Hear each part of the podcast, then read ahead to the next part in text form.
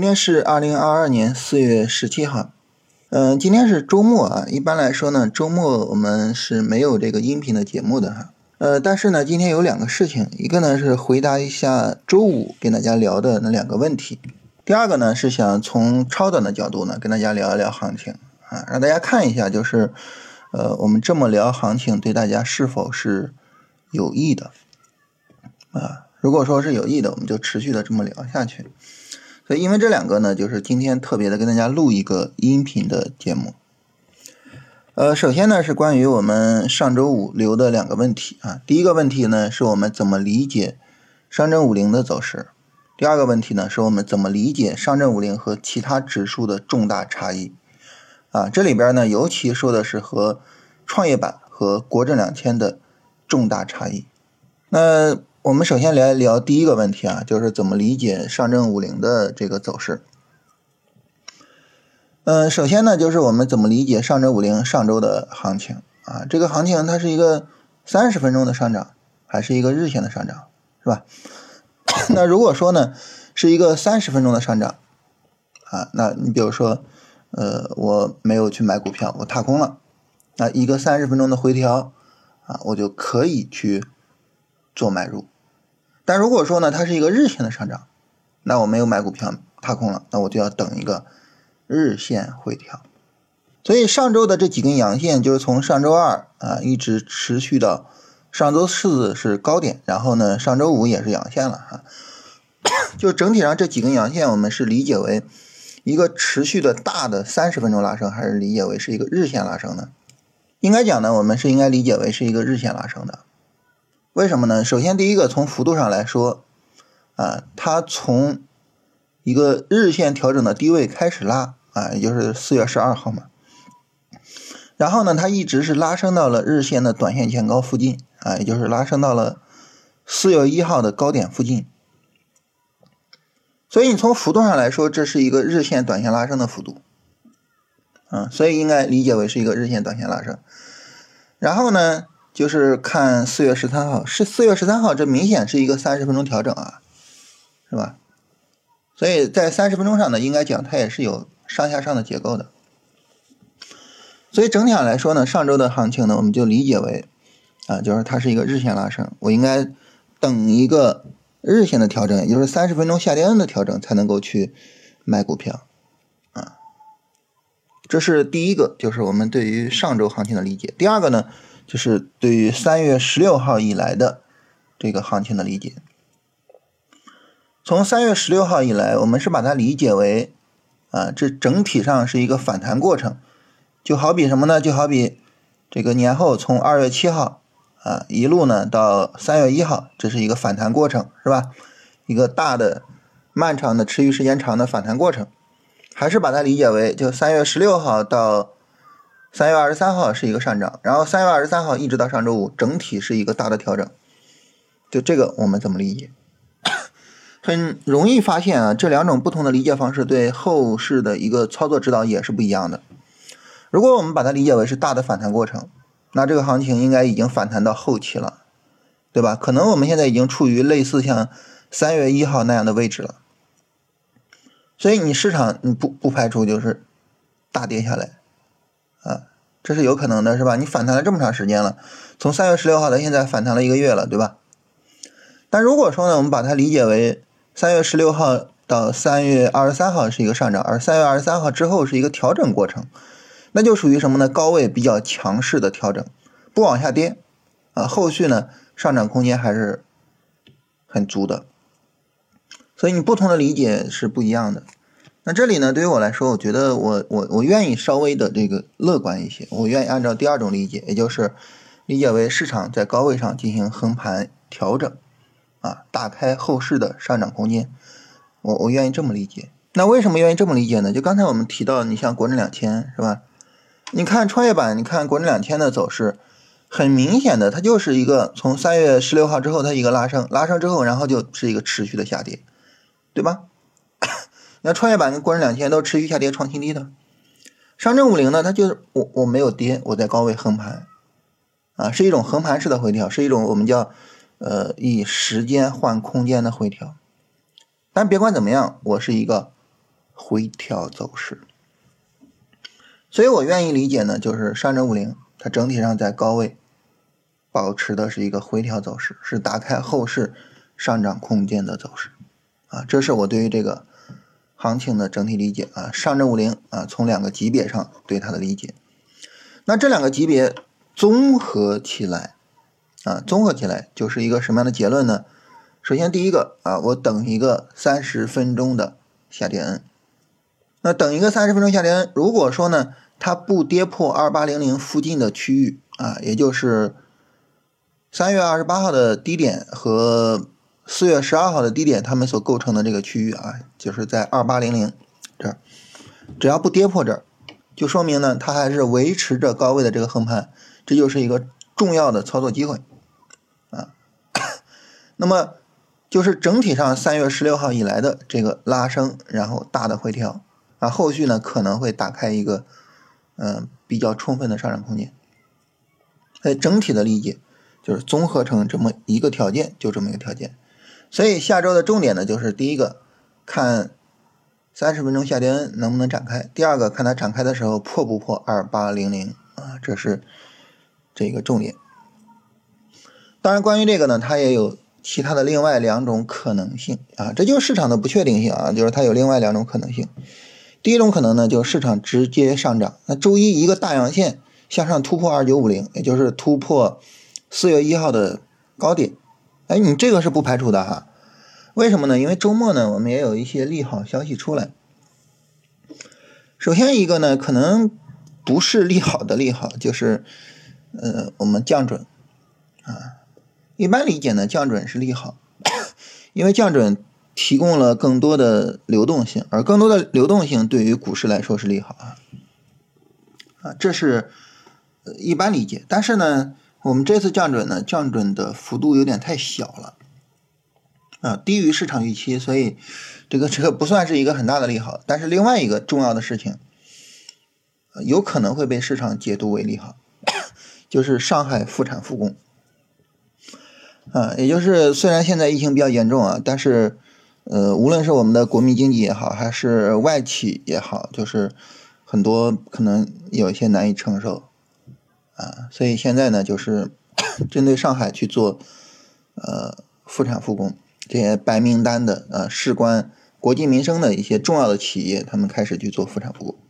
这个有可能会被市场理解为是一个比较大的利好啊，这这种就是类似于困境反转的一种利好，是吧？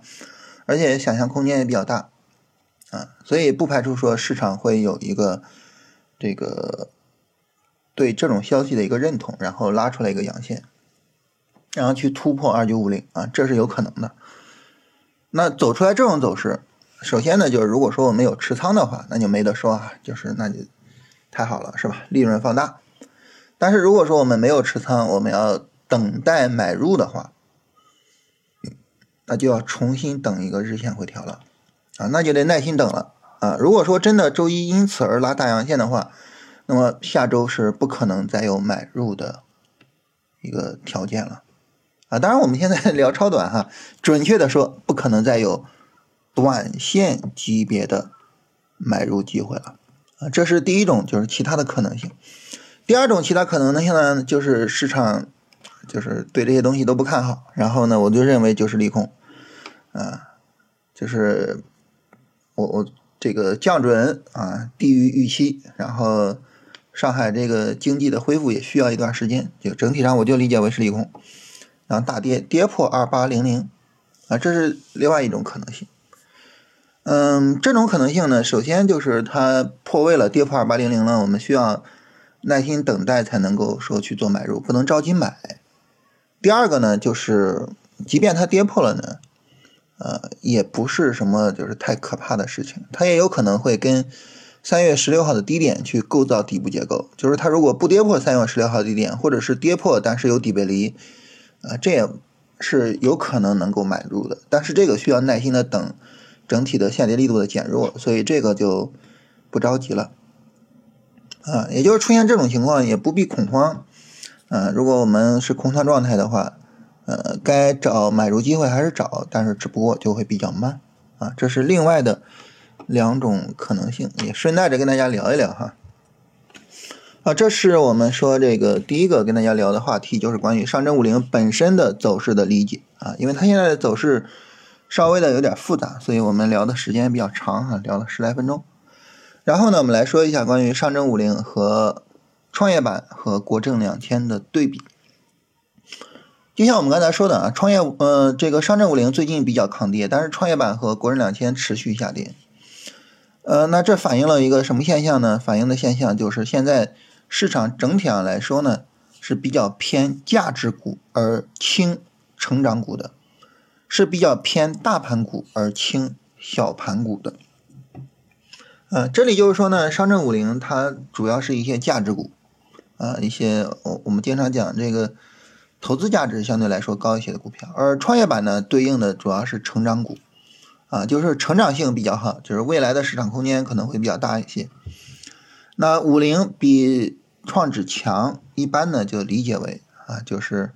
价值股优于成长股啊，这是一个市场选择。那为什么做这个市场选择？我们之前有期音频专门跟大家聊了一下这个话题哈，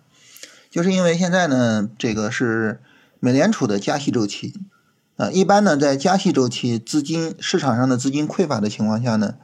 一般市场会偏价值股一些啊。当然，我们的货币周期。和美联储并不是完全一样的，但是呢，你没法逆美联储而行。嗯，你比如说美联储加息，但是我们降息，然后我我们降准，我们释放流动性，其实这个时候是很危险的，因为可能大量的外资就会出逃，呃，会给我们经济带来呃非常大的负面影响，所以我们也不会有太大的就是这种呃逆着美联储的这种货币政策。所以呢，就是在美联储的这样的一个货币政策的预期下啊，那么全球的股市其实都是价值股比成长股要好。你像美国的股市，就最近一段时间，道琼斯比纳斯达克明显是要好的啊，就最近几个月吧啊，所以就是价值股比成长股好。那么五零和两千的对比呢，告诉我们就是大股票比小股票要好啊，所以整体上来说呢，就是做。大的价值股，啊，不要去做成长股，不要去做小股票。这里面呢，那很自然的就会有一个对比，一个什么对比呢？就是大家可能会问说，那这个究竟是价值成长这个属性重要，还是大盘小盘这个属性重要？嗯，这里呢，我们可以对比一下什么呢？对比一下大盘的成长股和小盘的价值股，啊。这个大家可以直接就可以找到这两个指数啊，就是大盘成长、小盘价值，可以直接找到。你会发现呢，就是小盘的价值股整体的会比大盘的成长股走势要好，所以很明显就是价值成长这个属性会更重要。大盘小盘的属性没有那么重要。简单的一个例子就是宁德时代是吧？它属于是一个。大盘的成长股，但是呢，它的表现并不理想，啊，也就是说，在现在这个市场里边，价值属性是比较重要的，是特别重要的，啊，这呢能够给我们的选股提供一个方向，啊，就是起到这样一个作用。当然，你说这个后边如果说我们等短线调整的时候，然后五零暴跌了，是吧？然后 这个创指呃扛跌，那那那当然这又是另外一个情况了，是吧？到时候反正就是谁抗跌做谁，但是不出很大的意外的话，应该还是五零会比较抗跌一些。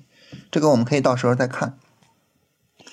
啊，这是关于第二个，就是五零和其他指数的对比，能够给予我们的一些指导意义啊，就是选股票的话呢，往价值股上选，然后往大盘股上选啊，就是这是这个指导意义。啊，这是这两个，然后跟大家聊完了。呃，聊完了上周五的这两个问题呢，那么我们来聊一下，就是关于超短的操作。超短呢，这个有点特殊一点啊，就是它不是太重视大盘的一个情况啊，就只要大盘没有暴跌风险，其实超短呢就可以做。啊，当然了，就是周一大盘有没有暴跌风险，我们需要看就市场对于降准、对于复复产复工的一个整体解读。啊，但是就目前的情况来说，可能这个风险也不是特别的高，所以它在一个超短的环境里边啊。一般来说呢，超短环境从大盘的短线下跌见底开始啊，然后呢，这个呃，在整个短线上涨过程中都可以做，然后一一路上到它有明显的见顶信息，我们可以结束。所以它整个的一个操作区域其实还是比较长的。在这个比较长的操作区域里边呢，我们比较重视的是板块的情况，啊，比较重视板块的情况，因为板块呢，它对于这个呃整体上这些股票的市场情绪，然后资金会推动哪些股票，会起到一个一个比较好的一个这种支持的作用。一般呢，在讨论板块的时候是这样，就是呃，我们会每天。去针对这个涨得特别好的板块做一个整理，啊，这些板块分别是呃哪些，然后分别是什么逻辑，啊，然后这些板块的龙头股分别是谁等等的，会对他们做一些整理。做完整理之后呢，会每天去做跟踪。嗯，然后我想跟大家聊呢，就是我们聊什么内容呢？我们不做不聊这个整理的内容，我们聊什么呢？聊最终跟踪的结论，也就是。呃，我们认为就是什么样的板块，他们现在有调整，但是整体这个调整是可以接受的，是可以去跟踪超短的，就是主要是聊一下这个方面啊。那么在聊这个跟踪超短的时候呢，一般而言，就如果说市场有明显的市场主线啊，我们会集中针对市场主线去做。你比如说前一段时间呢，市场有极其明显的市场主线，就是房地产。嗯，再往前一段时间呢，市场也有明显的市场主线，就是新冠药，啊，就是当市场有这种非常明显的市场主线的时候，我们就盯着这些市场主线做，啊，但是如果没有市场主线呢，我们就尽量的盯着低位的板块做，因为低位的板块呢，它的盈利空间可能会更大一些，它成长为市场主线的可能性可能会更大一些，啊，就是我们会把这种跟踪分成这两种情况。那现在是有主线的情况还是没有主线的情况呢？现在没有主线。你像房地产，他们现在有一个走弱的一个情况，但是其他板块呢又没有明显的走强，所以整体而言呢，就是呃现在没有特别明显的市场主线，所以我们只能够说呢，我从底部去挖掘一些板块，然后看看底部挖掘的这些板块。他们有没有可能走好？有没有可能这个成长为市场主线？嗯，现在呢，我们从底部挖掘呢，主要在往两个方向上去挖掘。第一个方向上呢，是往消费去挖掘啊；第二个方向呢，是往证券去挖掘。这两个方向呢，简单跟大家聊一下。首先，第一个呢，就是消费这个方向。消费呢，我们知道它从去年到现在啊，跌了小一年半了。消费的熊市并不是说从去年年末开始，它不像创业板的熊市从去年年末开始，消费的熊市是从去年年初开始的。啊，这个经历了前年啊二零年年末的核心资产的大牛市之后，然后消费就是一路在下跌的。但这个消费的一路下跌和我们的经济形势也有很大的关系，和疫情呢也有很大的关系。那现在呢做消费，其实在一定程度上有一个呃困境反转的这么一个东西。就这个困境反转呢是两个方面，就是一方面呢是我们刚才提到的这个经济形势啊和我们的消费形势啊，我们的收入可能 在有些减弱，我们的尤其是我们的储蓄是吧？第二个呢，就是疫情对于疫情后的这个消费修复的预期，所以主要是这两个角度的一个逻辑啊。那么同时呢，就是这一块还有一个业绩线的逻辑，尤其是白酒的业绩啊，我们知道这个呃他们的业绩一直是非常好的，所以是从这些角度去看啊。然后现在呢，消费又是在低位，从低位开始涨，看看有没有可能。能够呃有一波比较好的行情啊。就像我们刚才说的，有没有可能成长为市场主线啊？消费的话呢，目前这个白酒的调整稍微的有点大啊，但是呃食品的调整呢相对好一点啊。我们明天可能会，明后天可能会重点的去关注一下呃食品的这个情况。另外还有一个板块哈，这个板块特别的小，它不足以说就是主线呀，这个什么呀，呃不够，因为往往我们说市场主线往往是那种相对来说比较大一些的板块，呃这个板块有点小，但是呢也是和消费和疫情修复有关系，就是酒店这个板块，这个板块很有意思，就是呃它受这个疫情的摧残是比较严重的啊。但是呢，就是不怎么跌，然后前两天大涨之后呢，后边调了几天，哎，始终没跌下去。包括周五啊，周五也是调整，也没有跌下去。那这个板块我们可能也会去看一下，就是周一周二的可能也会看一下。所以这是第一个方向啊，这个方向呢，就是整体上就是疫情修复的思维，然后呢做消费的这个方向，重点关注的子板块就是食品和酒店。嗯，这是第一个。第二个呢，就是刚才提到这个证券，证券这个方向啊，就是可以说是我个人的一个一个偏好，因为做股票这么多年吧，就是在证券上的利润比较明显啊，对它有一些偏好。证券这个板块啊，我们知道它的收益呢，主要是和股票市场的行情正相关。股票市场呢，如果是好行情，证券呢就比较容易挣钱，无论是手续费也好，呃，还是理财也好，还是融资融券的利息也好啊，都是相对来说比较容易去赚到的。嗯，但是呢，你反过来就是，如果说行情差了，就这些收益呢就都没有了啊。所以证券的这个收益空间呢和行情是非常正相关的。但这里边就有一个问题。就是这个所谓的和行情正相关，指的是谁的行情呢？指的是五零的行情啊。你比如说，你像去年国证两千的牛市、创业板的牛市，证券有表现吗？没有，没有表现，是吧？证券最好的行情啊，出现在零七年那个超大牛市里边啊，那是大票的牛市。然后其次呢，就是一四一五年那一波牛市的前半段，啊，也就是一五年年初之后，那后半段呢，就是创业板表演是前半段，就一四年下半年到一五年初那一段行情，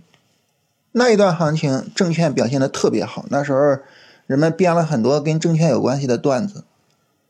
为什么呢？因为那是五零的行情，那一段是五零的行情。